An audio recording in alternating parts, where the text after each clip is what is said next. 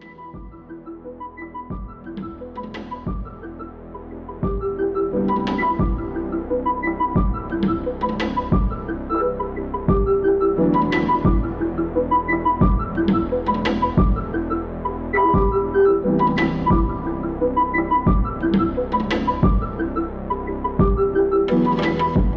Ja, herzlich willkommen zu einer neuen Ausgabe vom Clubcast Literatur zur Zeit, dem äh, Podcast zur Lesungsreihe Literatur zur Zeit im King Georg. Und äh, wir beschäftigen uns hier so ein bisschen mit ja, Literatur im weitesten Sinne und was sie so mit dem Leben zu tun hat. Und heute begrüße ich ganz herzlich Thomas Fenker hier. Thomas ist Buchautor und Journalist und ähm, ich habe ihn persönlich kennengelernt, als wir zusammen beim Magazin Intro gearbeitet haben und Thomas war da mein Chef, der Chefredakteur und das hast du ganz schön lange gemacht. Hallo Thomas. Ja, danke für die Einladung. Ich war dein Kollege, also möchte ich lieber sagen. du warst schon der Chefredakteur und auch äh, prägender Redakteur, kann man sagen, für das Magazin und das hast du, glaube ich, von, also hast du es 14, stimmt das, 14 Jahre lang 14 gemacht? 14 Jahre, von 2000 bis 2014. Mhm. Und ja, ich möchte mich ein bisschen mit dir über diese, ja, deine journalistischen Tätigkeiten unterhalten, aber du bist auch hier, weil du vor geraumer Zeit ein Buch veröffentlicht hast. Es ist nicht dein erstes. Ähm, und es heißt Talking to Americans und eigentlich sind es sogar zwei Bücher, weil es eine geteilte Publikation und es gibt einmal ein, ja, ein Bildband mit Fotos von deinem Kollegen Jonathan Forsythe und ähm, ihr seid nämlich zusammen durch die USA gereist. Dieser On-the-Road-Trip von der East Coast zur West Coast, den habt ihr gemacht. Und du hast, äh, oder ihr habt gemeinsam, aber vor allem du, glaube ich, ähm, während dieser Reise Interviews geführt. Und zwar mit Leuten, die ihr einfach auf der Straße getroffen hat, kann man das so sagen. Genau, das war, die Idee war eigentlich, dass wir mal andere Leute ähm, interviewen oder porträtieren. Also ich habe mit Jonathan immer die Intro-Geschichten in New York gemacht und später auch andere Geschichten, also immer so kulturbezogene Geschichten, arrangierte Interviews, wie man so schön sagt. Wir dachten immer, es wäre eigentlich mal interessant, in das Land reinzugehen und quasi auch normale Leute in Anführungszeichen zu interviewen. Und das haben wir dann gemacht. Wir sind in äh, New York losgefahren, sind dann zickzack durchs Land nach äh, San Francisco gefahren. Und die Idee war, jeden Tag eine andere Stadt an, anfahren und halt irgendjemanden ansprechen auf der Straße, Augenkontakt suchen und dass die Person und reingehen. Mhm. Und das hat auch erstaunlich gut funktioniert. Also nur in New York hat es nicht funktioniert so leicht. Also da habe ich am Anfang nur Körbe bekommen. Also die, New Yorker sind einfach zu gestresst, die hatten gar keine Zeit dafür. Ansonsten haben wir auf der gesamten Reise nur noch einmal in Washington äh, ein Nein bekommen und ich glaube, das war so ein klassischer Agent, haben wir ihn genannt. Das sah so aus am Memorial in der Innenstadt äh, mhm. äh, auf der Treppe im Anzug und der Man in Black mäßig, der hat sofort die Hand rausgefahren, so No way you're talking to me. Mhm. Aber ansonsten hat jeder äh, mit uns gesprochen und es mhm. war ja interessant, weil die Leute sich tatsächlich darauf einlassen können, wenn man ihnen undogmatisch begegnet. Es ist sehr schön, weil ähm, du das auch oft beschreibst, also in den äh, Teasern zu den Interviews ähm, oder man das auch mitbekommt in den Gesprächen, äh, wie das eigentlich abgelaufen ist, wie, die, wie spontan du die Leute angesprochen hast und wie die das auch, ja, wie die, glaube ich, auch ein bisschen überrascht sind und sich dann ja auch vielleicht auch freuen, dass, dass sie interviewt werden. Und es funktioniert natürlich auch so, dass man die, die Fotos sieht in dem einen Buch und vielleicht neugierig wird auf eine Person und dann das Interview nachschlägt. Was aber einem auch auffällt, wenn man es jetzt liest, das ist in einer Zeit entstanden, in der es kein Corona gab, oder? Äh, absolut, das war äh, der Herbst 2017, also noch einige Zeit vor äh, vor Covid. Das hat dann in der Nachbearbeitung länger auch gedauert, bis das Buch fertig war. Ja. Und klar, heute wäre das ganz anders. Auf der anderen Seite muss ich sagen, ich war jetzt gerade zwei Monate in Los Angeles. Das ginge wahrscheinlich tatsächlich nach wie vor, weil die Amerikanerinnen dann doch äh, auch nochmal ganz anders ticken. Also diese Idee, dieses Casuals miteinander reden und äh, in Gespräche reinzukommen, existiert da und funktioniert da einfach jetzt auch noch. Also mhm. ich hatte das jetzt auch, ich habe äh, teilweise einfach aus Spaß an der Sache, ohne dass es das jetzt verwertet wird, äh, tatsächlich solche äh, Gespräche geführt und teilweise auch aufgenommen, jetzt gerade als ich da war. Mhm.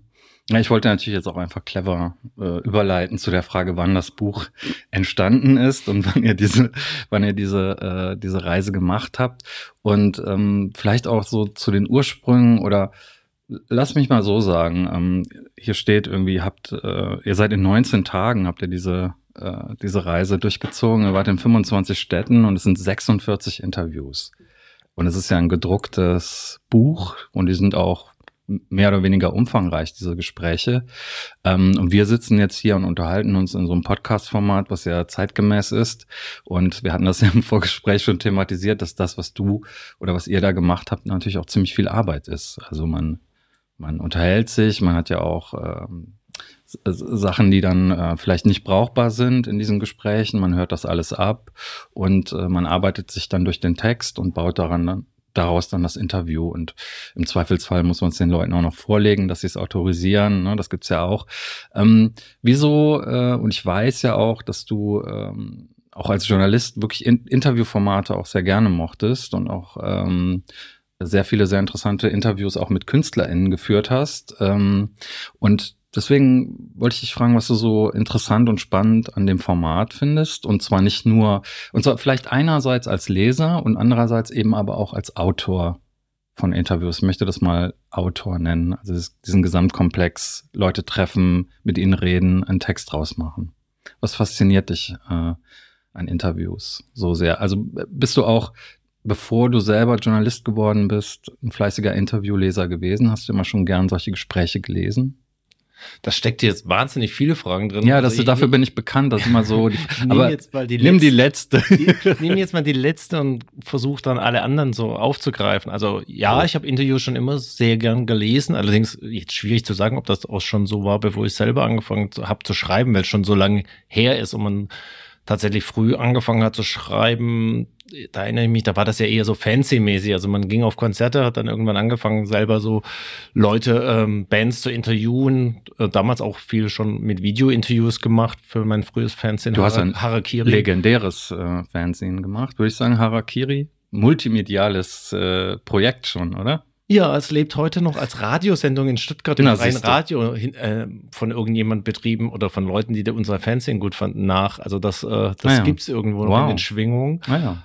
Ähm, ich fand an dem Interviewformat immer ganz gut, weil man natürlich man steuert das ja über die Fragen, die man stellt. Man kann relativ schnell, relativ tief in die Leben der Leute eintauchen, aber es liegt in ihrem Ermessen, was sie preisgeben. Also es ist nicht, dass ich erzähle das Leben der Leute, sondern sie lassen das raus. Mhm. Und ähm, das ist natürlich das Faszinierende, was man in solchen Gesprächen wie in Amerika da bemerkt, wie schnell die Leute aus ein, zwei Einstiegsfragen, die relativ gleich sind immer, auf ihre Themen kommen. Also einen auch sehr, sehr persönlich äh, reinlassen. Also gleich das erste Interview, das wir in Philadelphia am Fluss hinterm Kunstmuseum gemacht haben mit so einem schwarzen Pärchen, die da angeln waren und eine Flasche Wein getrunken haben, total verdutzt waren, dass wir sie ansprechen. Mhm. Er so, hm, was soll das? Wir wurden noch nie interviewt. Was ist, was ist das eigentlich? Und zehn Minuten später erfahre ich, ihr Sohn ist im Gefängnis, kommt aber bald raus diese Lebensgeschichte wird erzählt. Dann hat sie erzählt, wie sie ein Kind verloren hat. Also mhm. wahnsinnig persönliche Geschichten. Er erzählt plötzlich zum ersten Mal, obwohl die ewig zusammen waren, dass er früher Musiker war, Bands hatte. Sie guckt ihn so an, wie du warst Musiker. Mhm. Also du bemerkst, äh, man triggert da irgendwas und die Leute erzählen das. Und das, das mag ich an Interviews tatsächlich. Das ist ein ganz anderes Metier, wie wenn man jetzt eine klassisch, du kennst das ja auch, eine Geschichte recherchiert. Man hat, man hat unendlich viel Material und dann webt man diese Geschichte. Das ist das ist auch spannend als Autor, aber ich mag das daran, dass die, Perso die Personen selber, mhm. was sie legitimieren, was sie erzählen. Deswegen äh, finde ich das auch immer so komisch, wenn man freigabemäßig quasi äh, danach das zensiert, weil letztendlich sind es die Themen und das ist das Schöne, weil man sie dann ja auch rauslassen kann. Mhm. Dass wir das in schriftlicher Form gemacht haben, ist insofern lustiger Aspekt, wenn du das ansprichst, weil eigentlich ist das ein geschriebener Podcast diese Gespräche, wir haben da erst editiert versucht, das habe ich gemacht und das hat mhm. sich total also verkünstelt angefühlt und dann haben wir das äh, gemacht, dass wir das eins zu eins, wie das phonetisch läuft sozusagen, ist das Buch.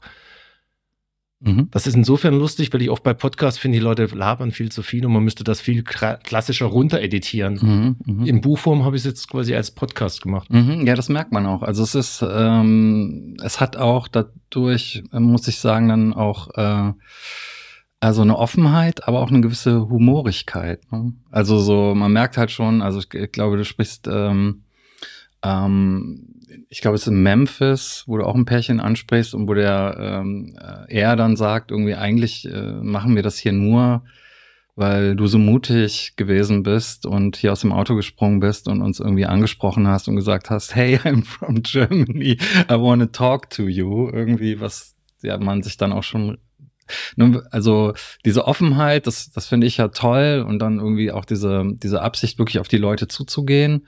Und äh, das hat in dem Fall natürlich auch so was äh, leicht Kurioses, ne? so eine Konstellation, mit der ja niemand rechnen oder niemand rechnen kann. Du weißt ja vorher auch nicht, wen du da triffst. Nee, aber es ist ja, also das Pärchen, was du ansprichst, ist eins der beiden Cover äh, des Buchs. Wir haben zwei verschiedene Cover. Einmal ein Vietnam-Veteran aus New York, als wir im Nachgang beim Editieren dann endlich New York-Interviews auch hinbekommen haben. Mhm. Und das andere war in Memphis. Und das war tatsächlich eine wahnsinnig heikle Gegend. Das war ein paar Straßenzüge hinter dem ähm, Stax-Museum, wo wir uns eine Ausstellung angeguckt hatten. Und dann sind wir so durch die Straßen gefahren und jedes Mal, wenn du anhalten wolltest, hast du bemerkt, okay, da hocken jetzt ein paar Kids mit Waffen, da halten wir jetzt nicht an auf dem Ding, aber ich wollte unbedingt dieses Interview machen. Und dann habe ich dieses Pärchen laufen sehen und dann haben wir halt angehalten, trotz, trotz allem das Gefühl, again, in die Augen gucken und so das Gefühl haben, das kannst du jetzt machen. Mhm. Die waren auch sweet. Sie arbeitete im äh, Burger King, glaube ich, beim Elvis, Elvis, Presley, Elvis Presley Boulevard, genau. Burger King. So, ne? Und sie hatten beide gerade kein Geld für ein Auto. Das heißt, er hat sie abgeholt mit dem Bus nach mhm. der Arbeit, um sie dann quasi ja, heim zu begleiten. Und ähm, da haben wir sie dann ähm, abgegriffen. Und er fand das wirklich völlig irre, dass wir das gemacht haben, weil es natürlich falsch war. Also zwei Weiße, die dann aussteigen in der Gegend, das, das geht eigentlich nicht. Mhm. Das geht nicht gut, wobei man sagen muss, es war am helllichten Tage und wie gesagt, wir, wir sind jetzt nicht da ausgestiegen, wo ich dachte, jetzt auf jeder Veranda sitzt jetzt gerade einer und das wird jetzt super heikel. Aber klar, man soll es mhm. eigentlich nicht machen.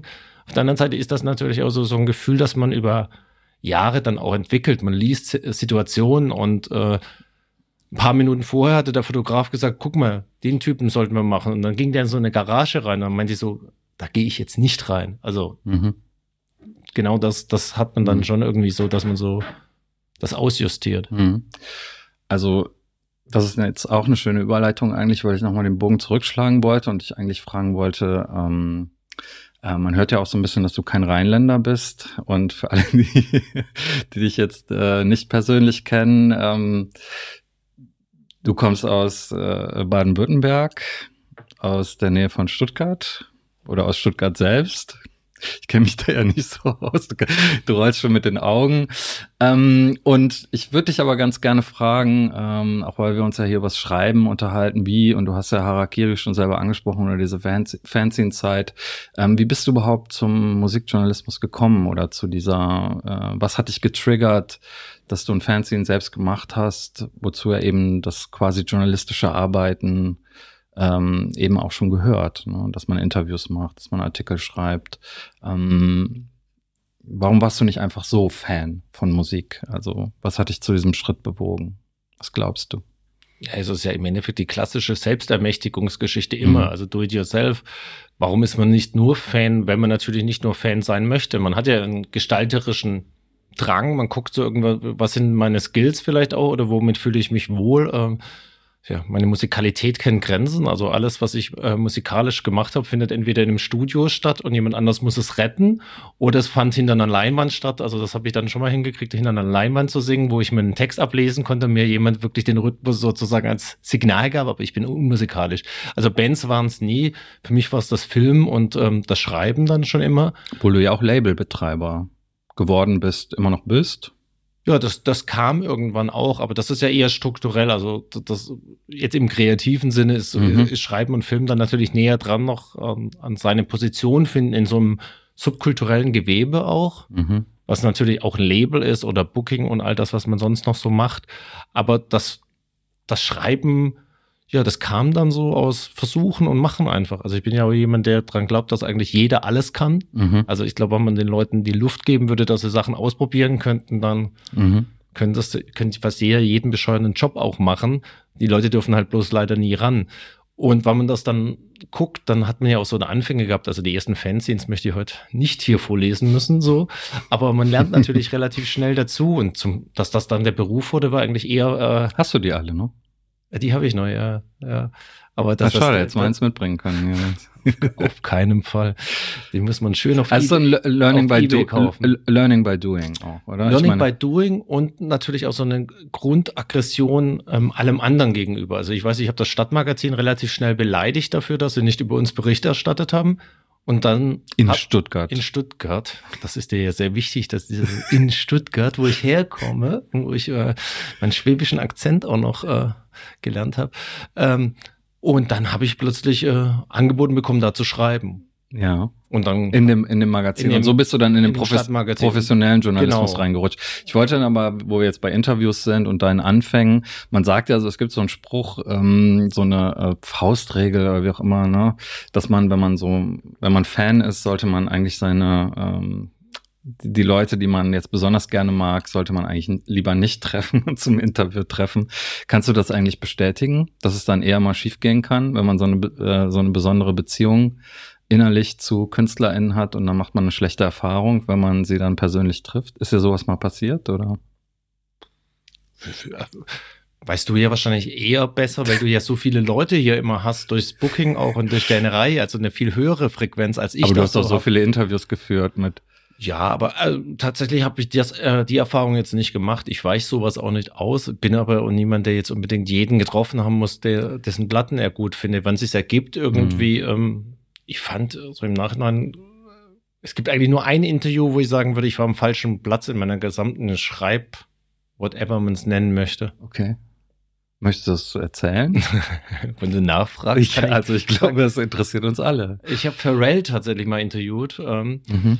ähm, das war wirklich, das ging halt gar nicht gut. Also ich hatte eine halbe Stunde rausgeholt. Ähm, nach sieben Minuten hatte ich alle Fragen, die ich äh, auf dem Zettel hatte. Und das waren wirklich alle Fragen dabei. Weil er so kurz angebunden war, oder was dann? Ja, weil er halt einfach auf keine meiner Fragen irgendwas zu geben hatte. Mhm. Und das waren halt Standardfragen zu so einer Platte, genauso wie ein bisschen soziologischere Fragen zu seinem ähm, Herkunftshintergrund, Freundeskreis und so weiter. Also ich bin mit jeder mit jeder Frage weggerutscht. Der Manager hinter mir ähm, hat es nicht besser gemacht und nach sieben Minuten war ich durch und ich hatte eine halbe Stunde rausgekämpft und du kennst das Spiel. Ja, ja, ja. Man, man kann es ja nicht zeigen, dass man es hat. Ich habe 23 Minuten lang den zähesten Smalltalk mit ihm gemacht. Mhm. Man kann es auf kaputt nachlesen. Ich habe die Geschichte mal veröffentlicht, weil mhm.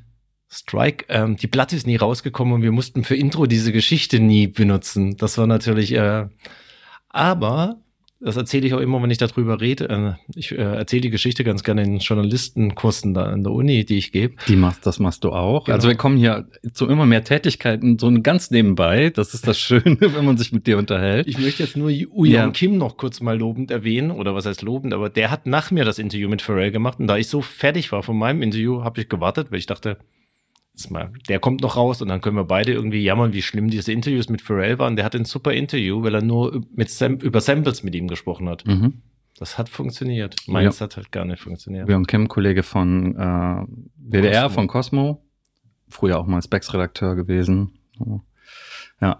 Wie gehst du in so ein Interview rein? Bist du jemand, der sich sehr akribisch vorbereitet oder ähm, also jetzt nicht auf das Buch natürlich bezogen, sondern jetzt nochmal auf deine äh, diversen äh, Interviews mit äh, KünstlerInnen, irgendwie dem Musik, aber auch bildende KünstlerInnen hast du auch viele interviewt, weil das eben auch ein Bereich ist, in dem du dich sehr gut auskennst oder in dem du auch journalistisch und ja, äh, auch als Herausgeber aktiv bist. Lässt du das so auf dich zukommen? Äh, es sind ja auch immer verschiedene Situationen. Ne? Manchmal trifft man die Leute im Hotel, manchmal hat man so ein bisschen mehr Zeit, äh, manchmal sind es halt diese sehr professionellen Slots, die du auch gerade eben schon angesprochen hast. Dann hast du siebeneinhalb Minuten Zeit, dann steht schon irgend, irgendjemand, ein Manager oder jemand, der für die Promotion zuständig ist und für den Tagesablauf da an einem Interviewtag steht schon hinter dir und sagt der nächste, der nächste, letzte Frage oder so. Ähm, und ähm, wie vorbereitet gehst du da rein? Bist du jemand, der da nichts dem Zufall überlässt, sich die Fragen schon aufschreibt und so? Wie machst du das? Also im Idealfall bin ich sehr vorbereitet. Mhm. Also bestimmt einen halben Tag rein mhm. investieren in Vorarbeit. Ich habe meistens so zwei bis drei DIN A4 Seiten mit Fragen. Ja. Hab die aber, also das ist kein Zwang, dass ich die stelle, sondern mhm. ich gucke das mal. Meistens verwebe ich das. Also meistens geht das von Zettel 1 auf Zettel 3 Dings und dann am Ende finden die Fäden eigentlich alle zusammen und ich bin auch jemand, der sich noch die Notizen macht während dem Gespräch, um neue Impulse aufzugreifen. Es soll natürlich eigentlich das Gespräch werden. Mhm. Meistens ergibt sich irgendwie ganz normal, dass das, was man vorbereitet hat und das, was sich noch Neues ergibt, so, so verschmilzt und dann ist alles abgehandelt. Mhm. Und jetzt nochmal zu dem Schreibprozess, weil darauf hast du eben, glaube ich, nicht mehr so ausführlich geantwortet, dass du das ja noch alles aufschreibst, aufschreiben musst. Ähm, wie entscheidest du dann, ob du äh, einen Text schreibst, indem du einfach ein paar O-Töne benutzt oder ähm, ob du jetzt einen Frage-Antwort-Text daraus machst, was du äh, rauskürzt. Ähm, wie funktioniert sowas? Vielleicht auch mal für Leute, die wirklich überhaupt keine Ahnung haben, ähm, wie so, ähm, ja, also wieso der, die Mag Magazinproduktion funktioniert, weil du hast ja auch einen bestimmten Platz nur dafür. Also das wird ja vorher eigentlich redaktionell entschieden.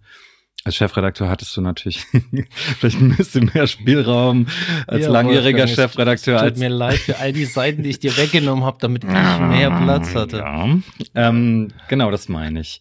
Aber äh, das sind ja verschiedene Faktoren, die da eine Rolle spielen. Und letztlich ist es ja nochmal ein Prozess, wir haben uns eben darüber unterhalten, wie gesagt, im Vorgespräch, da hast du es so schön formuliert, dass man, man trifft jemanden, man, man äh, führt das Interview und dann schreibt man. Und das, im Grunde ergibt das alles ja sozusagen diesen Text erst. Ja. Ich glaube, es gibt so zwei Einflussachsen. Die eine ist natürlich die Qualität des Gesprächs. Also wenn mhm. ich das Gefühl habe, dass die Person so gut erzählt und so viel drin ist, das spricht natürlich schon mal dafür, dass man O-Töne benutzt und also längere O-Töne und vielleicht Frage-Antwort äh, tatsächlich dann konstruiert. Das andere ist natürlich der Platz. Wenn ich dann trotzdem nur zweieinhalbtausend Zeichen habe, dann macht das schon keinen Sinn mehr, weil dann mhm. ist es zu eng. Das heißt, ich muss mir eigentlich dann was raussuchen, paraphrasieren oder zitieren und dann sozusagen den Artikel schreiben. Das, das geht natürlich auch leicht. Also weiß ja selber, man kann jede Frage relativ schnell in den Artikelfluss reinbringen und man kann die Antworten auch relativ schnell damit verweben. Das, das mhm. geht dann schon. Also ich würde sagen, wenn der, genug Platz da ist und das Interview gut ist, bin ich immer ein Fan vom gut gesprochenen äh, Frage-Antwort irgendwie. Mhm. Ansonsten macht man halt einen Fließtext draus. Manchmal ist es auch so, dass dass man viel mehr eigene Ideen hat zu einer Künstlerin oder einem Album, einer Ausstellung, irgendwas und viel zu, zu schlechte O-Töne und dann äh, ist die Antwort schon da. Naja, man weiß dann halt mehr über die als die über sich selbst, ne? Genau. Vor weiß man die vielleicht unterhaltsameren Sachen. Oder, ja oder als die preisgeben möchten. Es gibt ja auch viele Leute, die wissen natürlich sehr viel über sich, aber die sind nicht bereit, das zu teilen aus Gründen von. Ja, aus guten Gründen auch teilweise. Das geheimnisvoll halten. Ja, man muss sich ja auch nicht selber, selber interpretieren. Ähm, entsteht da eigentlich oft so ein Kontakt, der über dieses Interview hinausweist? Mit Leuten, die man interviewt ja. hat? Mhm. Ähm, Ist dir das oft passiert? Ich meine, du kannst ja wirklich auf so viele Jahre äh, der Interviewpraxis zurückblicken. Ähm, also es passiert mit den Leuten, also es geht leichter, seitdem ich auch viel auf Englisch publiziere. Also ja. bei Kaputt machen wir eigentlich zweisprachig. Zu Kaputt kommen wir gleich. Das noch. hilft natürlich sehr, dieses zweisprachig, weil wir ja. irgendeinen Künstler, den man einmal getroffen hat und wo man auf Deutsch drüber schreibt, aber er kann es nicht lesen, der hat natürlich wenig Bindung. Es sei denn, man hat so ein tolles Interview gemacht, aber das musste er erstmal natürlich hinkriegen in dieser limitierten Zeit, dass jemand das über Jahre äh, erinnert. Ähm, ansonsten ist es schon so, dass man viele Künstlerinnen ja immer wieder sieht. Allein schon mhm. durch Festivals, die ich sehr intensiv besuche, wo man dann auf sieben, acht, zehn im, im Jahr ist und die Leute immer wieder dort gesehen hat, dann, dann, dann hat man sich festgeschrieben. Dann haben sie auch Freundschaften entwickelt über die mhm. Jahre zu, zu vielen Leuten. Ähm, insofern würde ich schon sagen, diese Achse gibt's, dass man, mhm. dass man dann eine Kontinuität mit vielen Leuten hat. Mhm. Okay, das was ich auf jeden, worauf ich dich auf jeden Fall ansprechen wollte, ich meine, Talking to Americans, um da jetzt nochmal drauf zurückzukommen, ist ja nicht umsonst auch ein Reise, ein Reisebuch. Also es ist, beschreibt eine Reise, es beschreibt einen Weg ähm, und du schreibst ja auch immer was noch zu den jeweiligen äh, Orten, so kurze Impressionen, das gehört auch zu dem Buch dazu. Und ich weiß auch, dass du in deiner Praxis als Journalist eben auch viel unterwegs gewesen bist. Und deswegen wollte ich dich fragen, was ist das Verhältnis für dich vom Unterwegssein, das Unterwegssein und das Schreiben? Ähm, wie verhält sich das für dich zueinander? Also ähm, lernst du quasi, indem du über Orte und über Begegnungen schreibst, noch mehr darüber? Oder ist das manchmal eben auch, bist du so gern unterwegs, dass du sagst, ähm, das Schreiben ist sozusagen mein Medium, mit dem ich halt unterwegs sein kann? Ähm, also ist es sozusagen äh, eine Möglichkeit, mir zu ermöglichen, viel von der Welt zu sehen. Was für ein Verhältnis hat das Unterwegssein und das Schreiben für dich?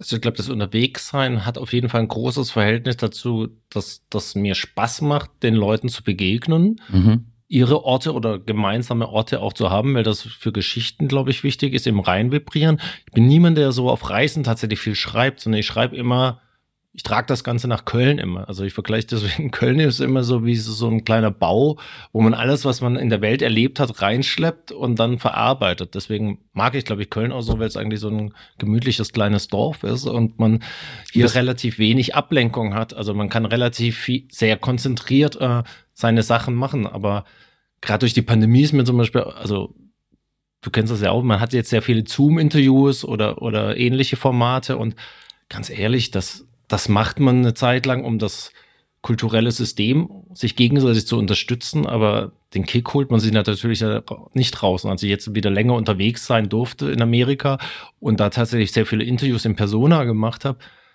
ist es halt was ganz anderes. Du, du, du, du, da schreibt sich was anderes fest irgendwie. An keinen Zoom erinnerst du dich als legendär und das war schön und äh, wir mhm. haben hier irgendwas miteinander geteilt. Man hat halt irgendwie eine Datenübertragung gemacht und hat ein bisschen sich unterhalten, aber, aber an so ein paar Stunden, wo man zusammensitzt und wo man nur Kaffee getrunken hat draußen irgendwie, das ist trotzdem was anderes. Mhm. Und ähm, deswegen ist das für mich sehr, sehr wichtig. Also die, äh, die Straße und der Kulturjournalismus gehören für mich zusammen. Mhm. Warum ähm, die USA? Also warum Talking to Americans? Lag das jetzt an der Konstellation mit Jonathan Forsythe oder weil du mm, ja auch in anderen Weltgegenden äh, viel unterwegs bist, in Asien, zum Beispiel Ostasien? Ähm, da hätte sich ja vielleicht auch eine andere Strecke angeboten, wäre auch nicht unspannend gewesen, äh, woanders lang zu reisen und dort die Leute anzusprechen. Oder ist das vielleicht sogar eine Sache, wo du sagst, ähm, als Ableitung ähm, aus der Erfahrung dieses Buches, ähm, könnte es das in Zukunft auch mal geben? Absolut kann es das auf jeden Fall mal geben. Es ist natürlich in Asien viel schwieriger. Also zunächst mal gesagt, die USA war so meine erste Reiseliebe. Also als ich 16, 17 war, bin ich das erste Mal in die USA gegangen, habe mir so ein Interrail Flugticket da besorgt, bin dauernd rumgeflogen durch das Land und habe das bereist, weil das einfach so von der ganzen äh, Musiksozialisationsgeschichte einfach für mich wahnsinnig wichtig war. Also die ganzen Labels und Bands, die ich gehört habe, waren amerikanische Bands.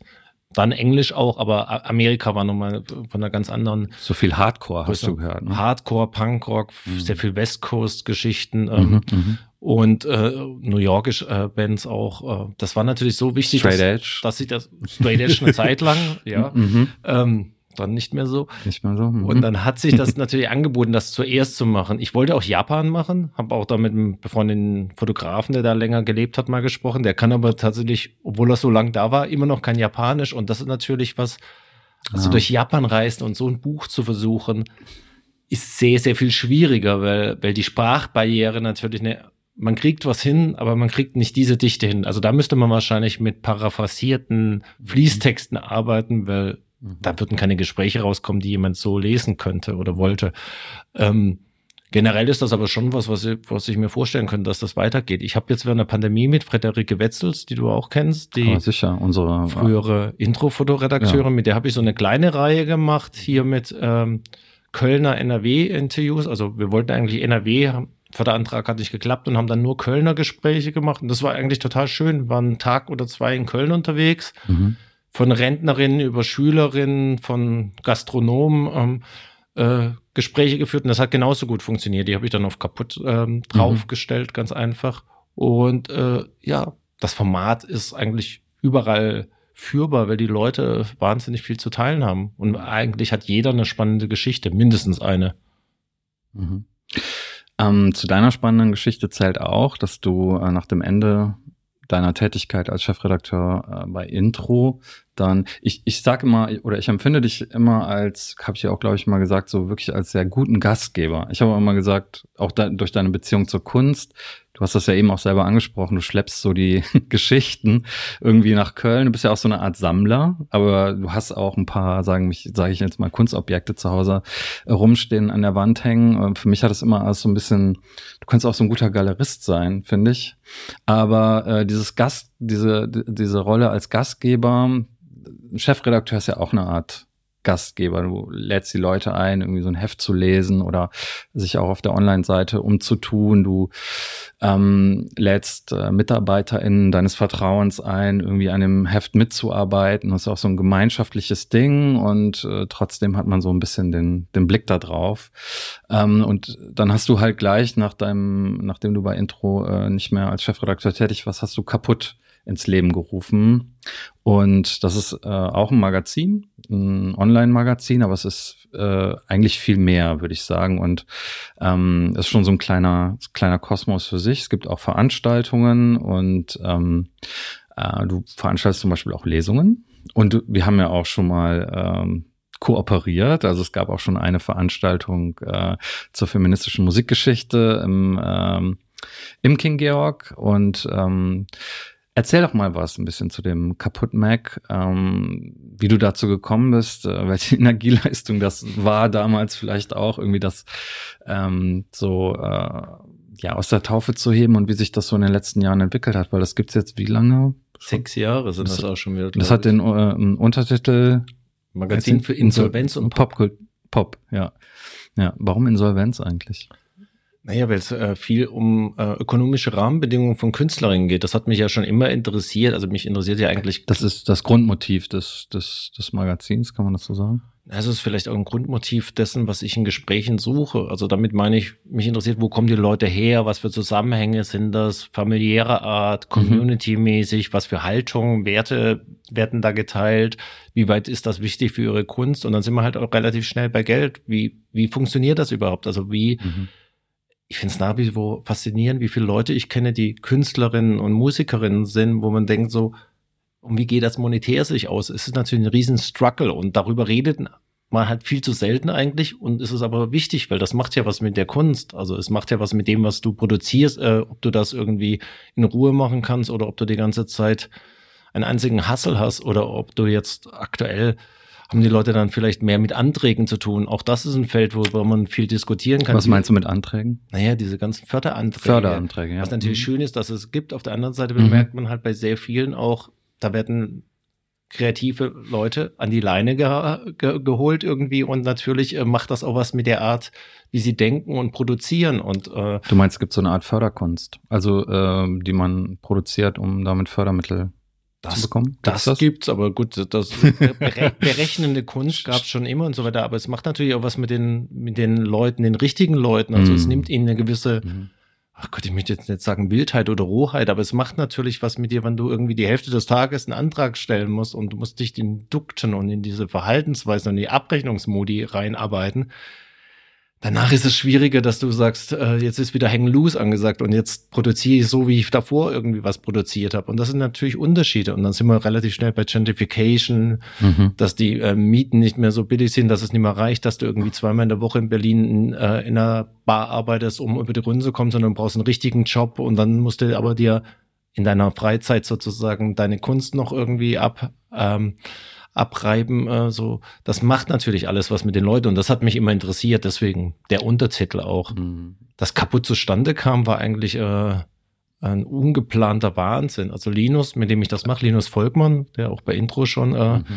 mit mir die Chefredaktion gemacht hat, der ähm, wir beide hatten eine Anfrage von einem Musikmanager aus Deutschland, ob wir nicht ein Musikmagazin machen wollten für ihn zu dem Zeitpunkt waren wir gerade bei Intro draußen. Ich hatte ein halbes Jahr, bin ich durch die Welt gereist und hatte mhm. alles vor, nur kein weiteres Magazin machen, weil ich habe ja den Wahnsinn erlebt wie du in der ganzen mhm. Entwicklung der Branche auch und äh, ja, wo das so, so, so hinging und was für Treibkräfte da am Start waren. Und dann hat man halt gesagt, okay, unter gewissen Rahmenbedingungen, warum eigentlich nicht? Hat dann einen Entwurf gemacht, hat auch einen Kostenplan gemacht und dann ist relativ schnell klar geworden, dass das halt äh, die Vorstellung, was ein Magazin kostet von Leuten, die nichts damit zu tun haben, sind halt oft äh, anders wie die Realitäten, wenn man es dann einfach macht. Sowas. Das ist ein teurer Spaß. Ne? Das ist ein teurer Spaß. Es ja. waren, ein paar Nullen zu viel für ihn äh, dahinter mhm. in meinem ähm, Wirtschaftsplan und dann wurde da dauernd rumgekürzt und irgendwann haben Linus und ich gesagt. Wer war das so, dann eigentlich? So. Ja, Namen sind Schall und Rauch. Schall. Äh, Linus und ich haben jedenfalls irgendwann dann während so Meeting gesagt, ach fuck it, das macht doch so gar keinen Sinn. Wir machen das jetzt aber trotzdem, weil uns das gefallen hat, was wir so als Puzzle für dieses mhm. Magazin hatten und haben gesagt, wir machen das jetzt aber eher so als, als Spaßfeld, so punkrockig nebenher und versuchen irgendwie drumherum unsere ganzen anderen Ideen und so weiter umzusetzen. Und so ist das bis heute eigentlich. Also kaputt ist so eine Basis, da kommt was rein auch ökonomisch, aber es ist eher so ein, so ein Sammelbecken für Autorinnen und andere Leute, die wir schätzen, die da ein, zwei, dreimal im Jahr was reingeben, das Ganze mitprägen und durch das Magazin kommen dann andere Sachen zustande. Unsere, mhm. unsere, erst unsere Veranstaltung hier in, in, in, Köln, Köln ist kaputt oder Talking kaputt, wie sie jetzt gerade heißen. Genau, das sind die Lesungen, ne? Das meinte ich. Dann haben wir Deep Talk NRW angefangen, also eine Videoreihe, die wir jetzt die letzten zwei Jahre gemacht haben, die wir dieses Jahr jetzt auch äh, in vier Veranstaltungen präsentieren werden. Hier in Köln im Azefal, eine in Solingen, eine mhm. in Düsseldorf in der Filmwerkstatt und eine in Dortmund am 31. März im Tresor West. Mhm. Ähm, also das, das wuche dann alles raus, dass man eigentlich irgendwas macht, worauf man Lust hat und drum, drumherum entstehen weitere Projekte, die einem auch mhm. Spaß machen, die sich aber vielleicht dann mehr rechnen, als das kaputt fällt. Es ist dann eben auch ein prä prekäres Projekt eigentlich, ne? Das sich mit prekären Lebens- und Arbeitsverhältnissen dann eben auch auseinandersetzt, kann man das so sagen? Naja, es ist ein Projekt, ich würde es nicht prekär nennen, aber es ist ein Projekt, wo ich nicht anfange, die Zeit zu, äh, gegenzurechnen in Geld. Mhm. Mhm. Wo machst du das so?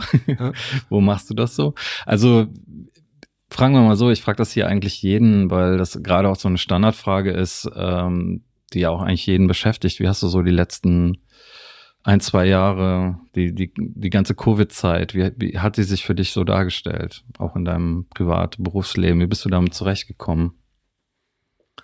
Also sozial, der soziale Aspekt war natürlich eine Katastrophe lange. Mhm. Also jetzt langsam, das letzte halbe Jahr hat sich das wieder anders dargestellt. Man hat viel mehr Leute wieder getroffen. Ich war auf Reisen viel mehr wieder unterwegs, tatsächlich in den Rahmenbedingungen, die halt so herrschen. Mhm. Ähm, was Arbeitsmenge angeht, muss ich sagen, war so, ich habe noch nie so viel gearbeitet wie die letzten zwei Jahre. Also mhm. es war wirklich Wahnsinn, wie viel plötzlich auch ging. Also äh, auch ökonomisch ist es tatsächlich, äh, waren die letzten zwei Jahre für mich äh, sehr, sehr gut. Mhm. Aber die Befriedigung hat sich halt kaum eingestellt. Also man arbeitete sehr viel auch an spannenden Projekten, aber dadurch, dass die rein digital waren und da sind wir halt bei diesem zwischen Zoom, Telefon, auch Digitalunterricht an den Universitäten und so weiter, da bleibt ein Vakuum, das, äh, das einen halt einfach, äh, also es ist viel schwieriger gewesen, so abends zu denken, ich habe gearbeitet. Also ich hatte ganz oft, dass, dass ich ganze Wochen durchgeackert habe mhm. und trotzdem das Gefühl hatte, ich habe nichts gearbeitet. Mhm. Und das ist natürlich wahnsinnig schwierig, weil man, weil man diese, diese Befriedigungsmomente nicht hat. Weil äh, das hat, hat man sonst einfach. Man ist happy und dann geht man aus, trinkt was mit Freunden irgendwie. Mhm. Das setzt sich so und man hat auch nicht das Gefühl, man hat nichts gemacht. Und es ist, das ist schwierig zu beschreiben, vielleicht für Leute, die das in ihrem Berufsleben sonst nicht so kennen, dass das, ähm, dass dazu, dazugehört sozusagen. Aber also für mich war das unheimlich schwierig, weil ich teilweise das Gefühl hatte, ich habe einfach nicht gearbeitet obwohl mhm. ich total viel gearbeitet habe. Mhm. Was ist so das äh, nächste größere Ding, was zum Beispiel bei Kaputt ansteht? Äh, sind da weitere Veranstaltungen geplant jetzt dieses Jahr? Ja, wir machen jetzt diese vier Geschichten Deep Talk äh, NRW. Also das ist unsere Videoreihe, die wir in in ein paar von den Clubs und Kontexten, in denen mhm. wir gefilmt haben, bringen wollen. okay, das, was du eben gesagt hast im Atze. Genau, also wir mhm. zeigen dann, dann aber auch die Filme von den anderen Städten, mhm. laden Leute aus anderen Städten ein, um diese Überschneidung hinzubekommen, weil mir das halt auch die letzten zwei Jahre natürlich nicht so gefallen hat, dass alles immer relativ ortsgebunden und diese kleine Enklave nur war. Und die Idee ist ja eigentlich Kulturaustausch, dass, dass diese Leute sich gegenseitig begegnen können. Mhm. Ja, Thomas, ich glaube, unsere Zeit neigt sich auch schon langsam dem Ende. Das ging jetzt irgendwie relativ schnell. Ich möchte vielleicht noch alle noch darauf hinweisen, dass man sich auch deine Bücher natürlich äh, noch zu Gemüte führen kann. Die müssten ja auch eigentlich noch erhältlich sein. Ignoranz und Inszenierung und Bohemian Desert. Das die, hat schon lange keiner mehr erwähnt. ich glaube, beide im Ventil, also zumindest äh, Ignoranz und Inszenierung im Ventilverlag erschienen. Ja, das gibt's auch noch. Ich glaube, das andere gibt's nicht mehr bei Lautsprecher. Ah, okay, Lautsprecherverlag war das. Und Talking to Americans, kannst du vielleicht noch sagen, wo man das äh, bekommen kann? Das ist auch im Ventilverlag, also in Kooperation mit dem Ventilverlag erschienen und am besten beim Ventilverlag bestellen. Mhm. Ich kann es empfehlen und äh, ja, ich fand es toll irgendwie, dass du hier warst heute und dass das geklappt hat. Wir hatten es ja schon länger vor und ich würde sagen, ähm, wir trinken jetzt vielleicht noch das Wasser aus und dann noch einen Kaffee und äh, stürzen uns raus in diesen ganz äh, furchtbar schlimmen grauen Tag da draußen. Aber es hat Spaß gemacht. Dankeschön. Ja, ich bedanke mich auch. Ich mache noch eine kleine Werbung. Am 13. Mai werde ich in der Filmwerkstatt in Düsseldorf das Buch quasi vorstellen mit einer ah. Foto, äh, kleinen Ausstellung, ein bisschen Videoprojektion, äh, Dia-Show und äh, einer Schalte mit Jonathan Forsythe, der jetzt heute nicht zu Wort kommen konnte. Den werden wir da auch noch. Äh, ja. Wunderbar, dann sehen wir uns vielleicht auch mal in Düsseldorf. Bis dann. Danke Tschüss. fürs Zuhören.